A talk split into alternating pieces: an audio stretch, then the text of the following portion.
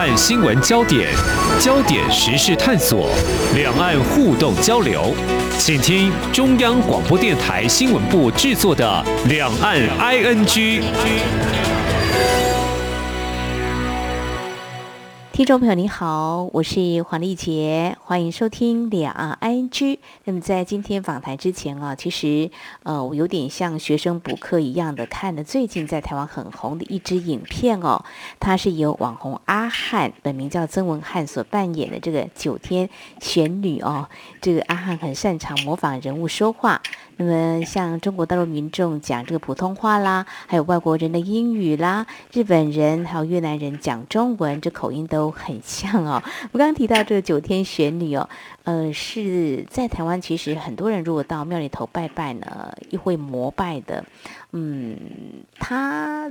阿汉呢，就把自己转换成另外一位 YouTuber，化身为这个算命师廖丽芳阿姨替人算命哦，这相当具有趣味性，话题性也十足。所以呢，他所讲的话呢，比如说哦，多少英尺啦，就要降落啊。呃，飞机的降落这两个字啊，其实他讲的有点台湾国语，就降落哦，其实指的是这个神明下凡呐啊，还有提到这个地址呢，哪里哪里啦，都一再被模仿哦。这某种程度呢，看来呢，应该也可以说是一种蹭热度哦。当然，我也呃去搜寻相关的一些资讯或一些报道，甚至一些电视节目哦，哇，发现被运用在很多的领域，像。有一些艺人呐、参加一些活动啦，甚至还有一些。啊，补习班呐、又有人跳起这相关的舞蹈，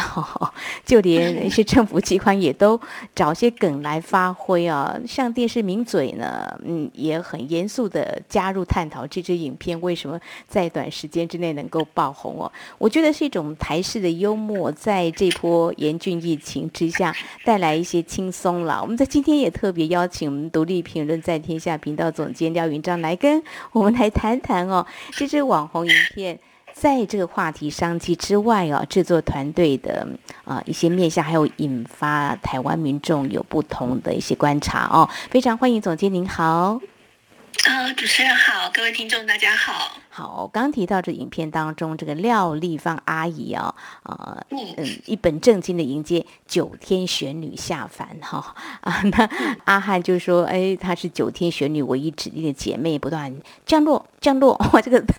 动作 还蛮让人家印象深刻，撒这个爆米花了，所以我蛮喜欢看一些幕后的花絮的，觉得挺有笑点的哦。那最近，我们的台湾历史博物馆也趁这个话题热度，还推出馆藏的九天玄女，还特别介绍这九天玄女啦，又叫做元女啦、九天娘娘啦，呃，还特别说明了这传说这呃西王母命九天玄女向这皇帝教授兵法、哦，来协助这皇帝击败蚩尤，后来就是被道教来信奉哦，就成为道教神谱中地位仅次于西王母的女神，好，还特别提到说这个九天玄女，哎，看的时候是半人半鸟的模样，呃，之后这个拟人化呢是年轻女性的相貌，哎，我觉得光是这一点，阿汉呢可以算是这个九天玄女跟台湾历史博物馆的行销宣传专家。其实我看了之后，我要先说，其实我自己觉得阿汉真的好勇敢。因为老实说，我自己真的会去庙宇拜拜，也拜过九天玄女，会觉得阿汉这样做好像有一点点那么的亵渎神明。不过，好像一般民众都还蛮喜欢的啦。也许我真的是太传统严肃看待。那在看影片的时候，我必须呃。说实话，我也被逗乐了啦，真的，我也笑了哈。所以这种寓教于乐并不容易。首先，先问总监你自己，你看了之后，你觉得会不会觉得带点这种还蛮开心的感觉的？呃，其实我也是因为这支影片很受欢迎，所以我才就开始去看。嗯、那在看的时候，当然是因为你很清楚那个前提，它是为了模仿，嗯、为了要这个娱乐大家，所以它的确是有笑点，而且我相信。我的感受跟多数人一样，就是你可以感受到他是花了很多的力气，呃，在做这个模仿这个扮演，所以这个过程你可以感受得到他的用心。对，这我觉得这一点是毋庸 置疑的。嗯、哦，不过接下来要谈的就是说，大家如果看这支影片，就会听到所谓的在台湾民众会很熟悉的这四个字“台湾国语”。阿汉使用就是台湾国语。不过我要。说我自己觉得啦，我必须要强调，我自己觉得有点怪怪的。我我在想说，他到底会不会讲台语？会不会很会讲台语？好像有会哦，我看到他吐出几个字，还蛮会讲的哦。因为我这么说，因为我是在讲台语的家庭中长大，很抱歉哦，我可能要说阿汉的台湾国语。嗯，是不是世代不一样，觉得还不是很自然？因为像我的小学、国中同学，有一些他们讲出来，一听就是台湾国语呀、啊。好好，我要说的，呃，在这个投书我们独立评论的一位作者哦，张大鲁在文章当中指出，不喜欢台语被丑化。其实我有一点 感处哦，他怎么会这么说呢？哈，应该是这样讲。我想台湾民众原本就是讲台语居多了哦。那么在国民政府拨迁来台之后，这就积极推广说国语。那么也就是节目所使用的，我现在说的这种语言就国语。呃，中国大陆民众可能会说是普通话了哦。那或许有些听众朋友在听我们讲这些话题的时候，是不是你也曾经经历过同学相互检举？你讲。台语公代语，你就要被罚钱这个阶段，就是要推广说国语了。事实上呢，到现在我们偶尔还是会从说这个中文，不管是讲中文啊、国语或普通话，到底标不标准，不是刻意的，就会觉得，哎，你是呃所谓的这个早期会说外省人吗？就是指国民政府拨迁来台那个家庭吗？呃，或所谓的这个台湾国语啊，其实。老实说，就是中文说的不太好，发音不是很标准，就会被一个可以这样讲吗？标签化台湾国语 这样子吗？对，我，我想来谈这位张大鲁作者，他在文章当中他所谈的一些观点，来跟听众朋友或许来想想这样子，他为什么会抛出不太喜欢这个台语被丑化？嗯。对，其实我觉得很有意思，就是说，当所有人都说啊，就是阿汉这个影片很好笑，然后九天玄女就是搞笑嘛，所以其实也没什么。那这个时候，其实有一个像张大鲁这样的人出来说，我我不喜欢，我我觉得这样感觉很不好，就是我不喜欢这样被呈现的时候，好像大家就会觉得说，哎，有必要这么严肃吗？但事实上，呃，就是我觉得张大鲁他要谈的是一个语言的正义，就是。呃，其实为什么会有台湾国语？就是所以它这是有一个脉络，因为其实，在张大鲁的这个学习在成长过程当中，呃，可以知道的是哦，就是呃，台湾就是过去有过那样的历史，所以所谓的标准国语，就是我们现在在说这种标准国语，是认为是比较。呃，所谓的正统，那台湾本土的语言，它其实的确是在那样的一个时代是被打压的，所以呃，像我自己成长的过程当中，已经没有那种就是说台语会被罚钱或者挂狗牌这种事情，但是仍然会有就是不能说方言。那其实母语，其实呃，闽南语对很多台湾人来说是母语，可是在那个时候却被说成是方言。嗯，所以在呃张大鲁先生的成长过程当中，其实是有。这样子的一个背景，所以他就说：“那你在那样的情况下，你没有一个很好的一个教育的机会，一下子就是完全翻转吧，嗯，母语从闽南语变成国语，所以很多人被迫开始要马上开始说国语，所以在那个转换的过程当中，很多人的腔调就会变得很奇怪，因为在很短的时间之内，嗯、用惯台语的人突然之间要开始学用华语，跟很多人就会开始说，就是他不知道那个音怎么发，所以。”我记得我小的时候，嗯，其实我上小学之前是不太会说国语的，嗯哼，哦，对，我只会讲闽南语，对，在家里都是讲闽南语啊。可是你看，听众朋友，你听我们总监的，是不是一个很标准的国语？是是是，所以呃，我这个时代应该很多人都是跟我一样，就是我们小时候周围的环境，或者其实我邻居是客家人，所以我还可以听得懂一点客家话哦，因为常常听隔壁的这个客家妈妈跟他们的小孩讲话，那我在旁边耳濡目染。其实语言的学习真的是需要环境。嗯，那当然，进到学校开始学普通话，所以我就会所谓的标准国语了。嗯，那当然，呃，我身边也有很多跟我同龄的人讲话是有所谓的台湾国语这样子的腔调的，这个这个也是有，这是无可否认。可是，在我们的成长过程当中，你会从大众媒体或者是各式各样社会传递出来的讯息，的确腔调它就是会变成一种把人分级、一种阶级化的一个标签。嗯。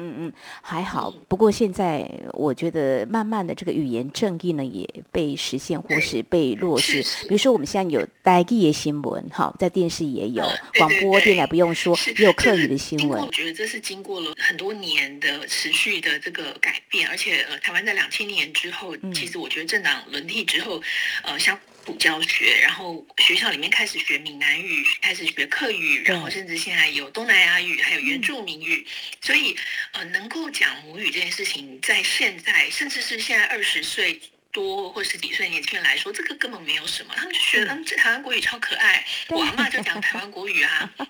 然后，对，或者是有客语腔，哦，就好好听哦。嗯。那台湾的现在年轻时代对于语言的腔。其实是没有什么心理障碍，因为他们就是成长于这样子的环境。可是对于呃曾经经历过语言打压的呃这样政策的人，比如说张大宇先生，他就会提到说，哎，可是我觉得就是不断的被提醒说台湾国语，台湾国语，然后被拿来嘲笑，被拿来就是做娱乐化的应用的时候，其实都会勾起这些人的伤痛。嗯，对。那他甚至说，他在文章里头有提到说，他有一个做房地产的朋友，曾经跟他说。啊，我的台湾国语常常被笑，让我自卑五十年。哦，因为很多人可能小的时候没有，就是他在那个过程当中，他的老师讲的也不是标准国语。像我的父亲讲的国语也是有台湾国语。那我那时候就有问他说：“哎，为什么你的这个国语是这样的腔调？”那我爸就说：“哎，因为当时我的老师都是那种外省老伯伯，他们从中国大陆，嗯，就是来到台湾，然后进入到台湾的学校里去教书。”他就说那些老师讲山东腔、四川腔，我们都听不懂，上课都不知道老师在说什么。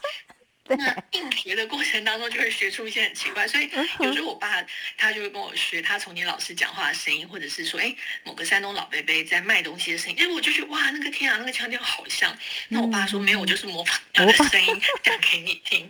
可是呃，我觉得腔调这件事情对于呃上一辈的人来说，就是他们可能已经没有一个。呃，学习的机会，因为语言已经，呃，声音已经腔调是跟受环境影响，它已经被塑造出来了，除非是后天非常刻意的去调整。嗯，对，所以嗯，大鲁先生就会觉得说，对啊，这种台湾腔的国语就是我们这一代人这个心理阴影的伤痛。虽然现在好像被平反，现在讲这样一口腔这种腔调的台呃国语，大家都还会说哇，这个讲的好好听哦，好，这种台南腔就是而且有那种尾音嘛，对不对？是是。像那个呃高雄就会讲话讲一讲，就是会加一个腻，它会有一个那个语助词。对耶。然后这些代际是安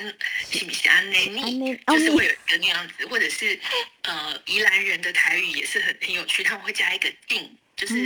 呃，比如说台语会说啊，真好吃，今后家，那宜兰人就会说哦，这定后家，哦，就是。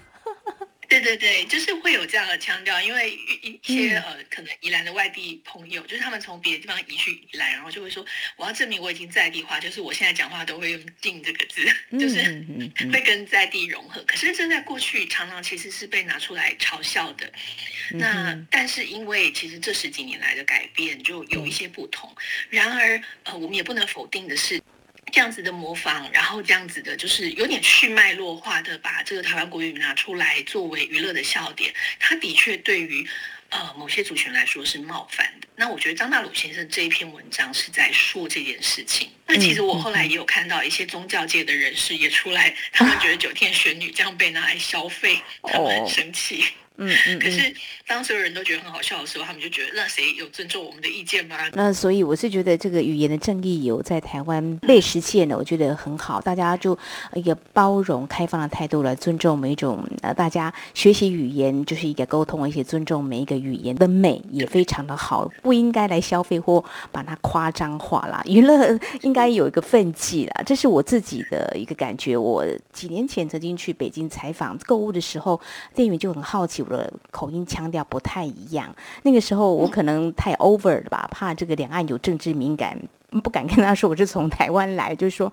哦，我来自南方。然后哇哦，你说话的声音，呃，就细细软软的，好好听哦。我说啊，谢谢，但是我不晓得。到底是真的是因为我跟他买东西嘛，购物是不是因为这样的关系，还是？但是总是听起来还是还蛮不错。但是刚刚总监有提到一个族群的这个部分的话，我觉得还蛮重要。就是说，当我们不管是从娱乐的这个动机出发，或者是说从这个商机的角度，怎么样把一出所谓的娱乐的影片给演好，嗯，总是要有一些程度的拿捏。稍后在节目当中，我们再请云章总监来跟我们谈一谈。张大鲁呢，他提出这样子他个人的观点，事实上也引发了民众的一些不同的看法。那么到底呃，又提出了比如说对这支影片有什么样的一些观察，或者说回想或反应呢？我们节目稍后回来。不只有新闻，还有您想知道的两岸时事，都在《两岸 ING》节目。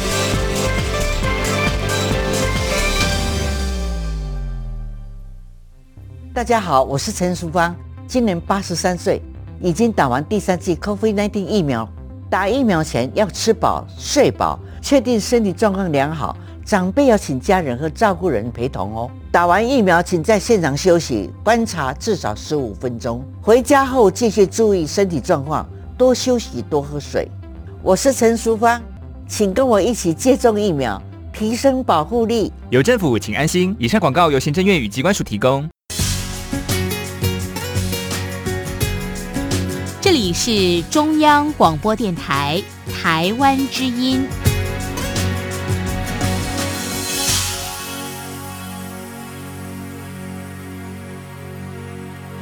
这里是中央广播电台，听众朋友继续收听的节目《两岸居》。我们在今天节目当中邀请听众朋友一起来听听我跟独立评论在天下频道总监廖云章来谈在台湾啊、这支网红阿汉他所这个扮演的一支影片《九天玄女降落降落》，谈的台湾国语讲的是这个语言哦。那在娱乐的这个动机出发之下，怎么样演好他的角色？但是呢，嗯，很多人从不同角度来欣赏这支影片。我们刚刚提的就是，可能还有一些呃语言的正义，不要觉得说所谓的台湾国语，嗯，就觉得好像比较呃不好听之类的哦。那刚刚提到在投书我们独立评论的文章当中，有张大鲁先生他的观点哦。那接下来我们要谈的，也有人对张大鲁先生嗯所提出的一些看法有一点点不一样的。角度来观察哦，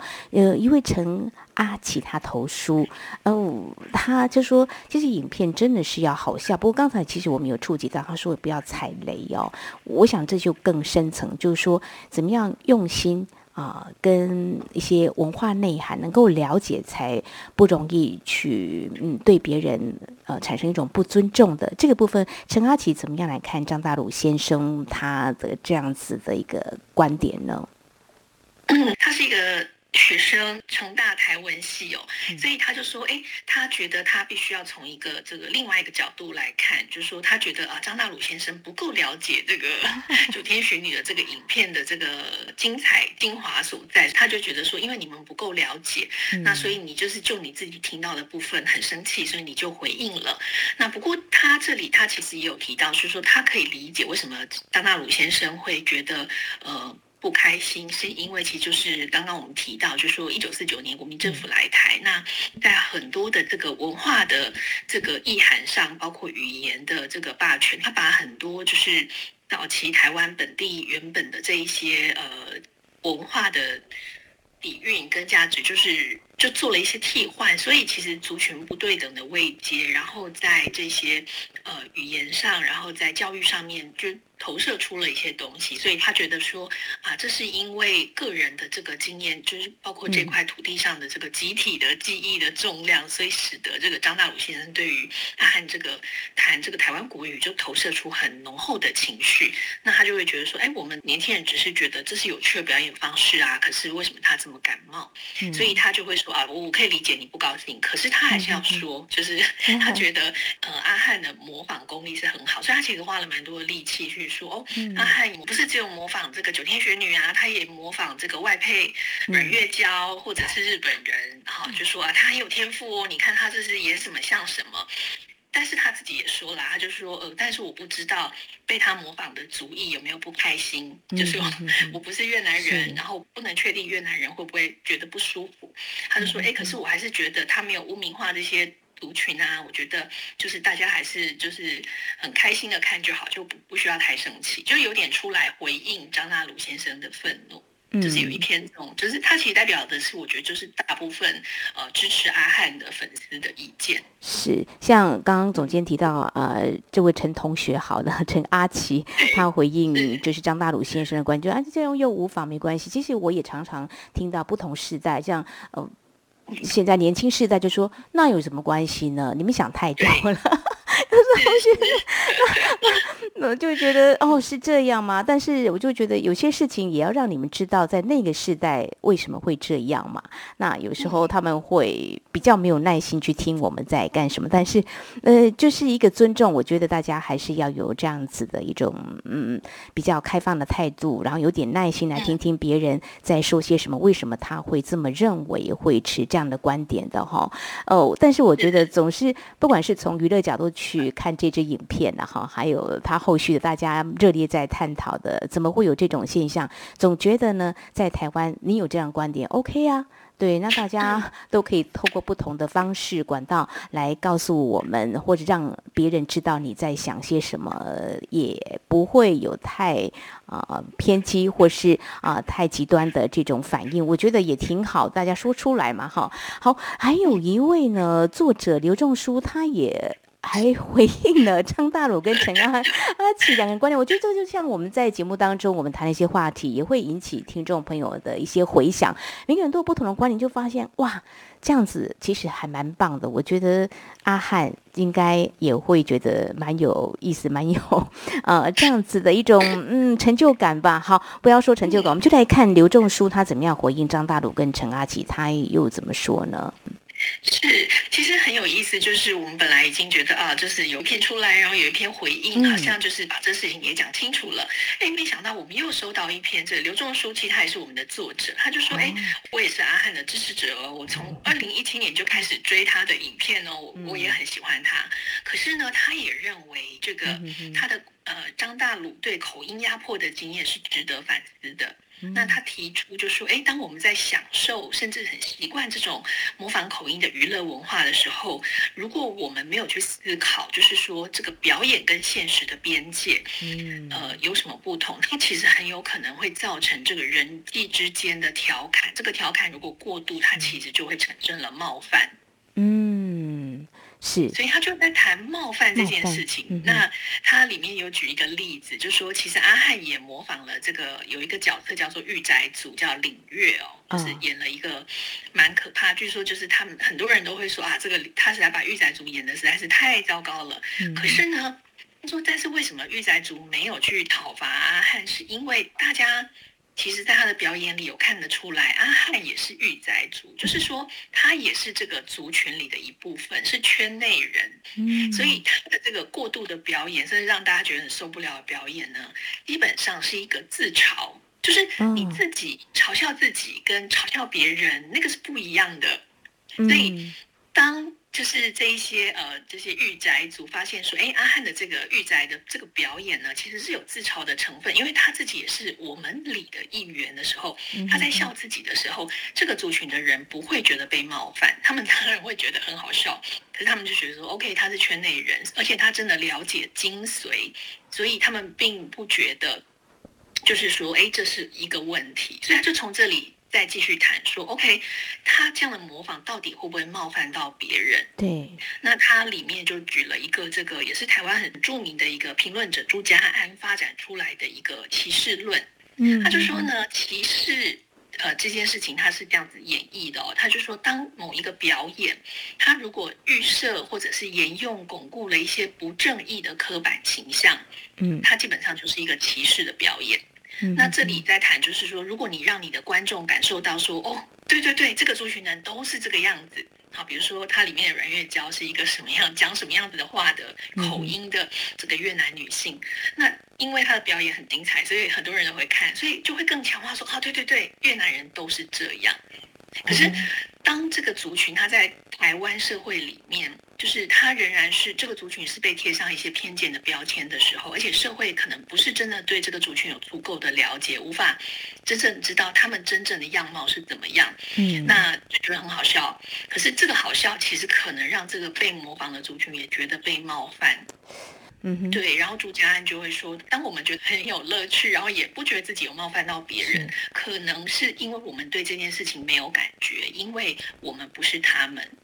嗯，所以我觉得讲到这里，我自己有感触，就说我自己有时候也在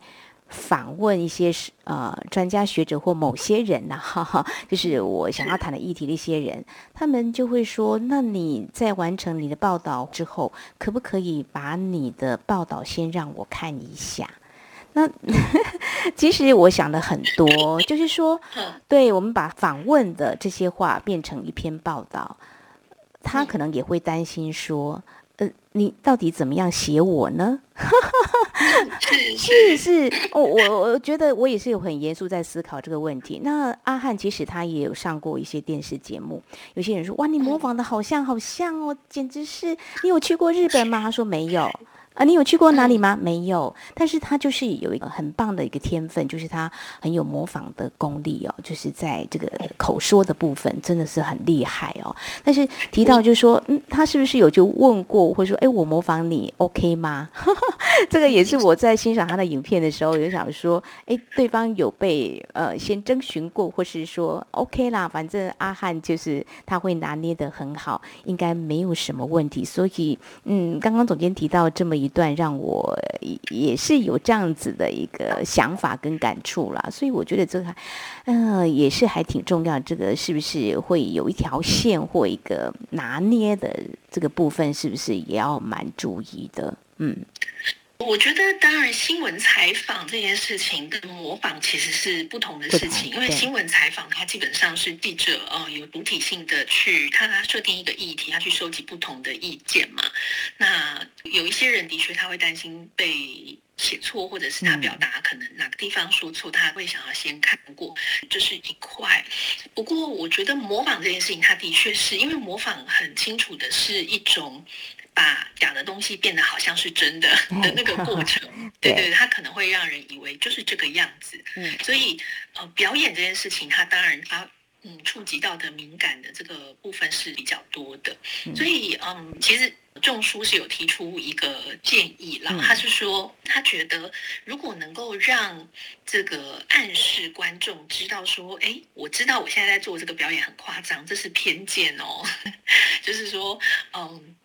我我是在表演，然后不是真的是这样的，嗯、就是他可能可以避免掉一些很不必要的这个歧视跟偏见。那他有提到，就是说，哎，如果我们可以对多元社会敏感一点，就是说我们可以意识到我们在扮演。这个不同人的这个角色的时候呢，我们可以去呃更多一点点的思考。那也许在这种标签互动的这个过程当中呢，就是可以有趣，然后但是其实也不会再互相增加不必要的这个呃社会标签或者是偏见，然后一样是可以享受这个很愉快的氛围。只要我们知道说你在做的是一个表演，然后嗯这件事情也对它不是完全是真的。好好，对对，谢谢总监。刚刚提到，的确像我的呃，以个人的经验，也不是说套在这个模仿表演上了，就是我自己也有一些反思了，就是说，嗯，怎么样拿捏的好了哈，就是要以据实的报道哦。那模仿当然就是它也有一些是被允许的。就是娱乐嘛，毕竟它不是一个现实社会，是有一些分寸哦，它有一个界限，它是可以某种程度去做这样子的一个表演啊。所以我们在今天探讨阿汉的这一支九天玄女呢，呵 呵支持阿汉的朋友呢，哎，不晓得有什么样的想法。然后或许我们中国大陆的听众朋友，在这个疫情之下哈，现在可能有一些都在防疫当中，或许也有机会，是不是也可以翻找一下有这个 YouTube 可以看到这个九天玄女。来听听 我们阿汉哦，阿翰。这个北京普通话也说得非常的好，对，他真的是很有模仿天分。但是呢，在今天探讨这支影片，我们从投书的一些朋友，还有一些嗯作者呢，他们怎么样来看这支影片？一起来思考一下，轻松之余来看看说这支影片呃，到底我们可以从它表现的各方面的元素当中，到底它呈现什么样的样貌？那有哪些问题是还是可以去想一想的？我想在今天节目当中，我非常。谢谢独立评论在天下频道总监廖云章的分享，谢谢总监，谢谢谢谢 Nancy，谢谢各位听众。好，以上呢就是今天节目，非常感谢听众朋友们的收听，华丽姐祝福您，我们下次同一时间空中再会。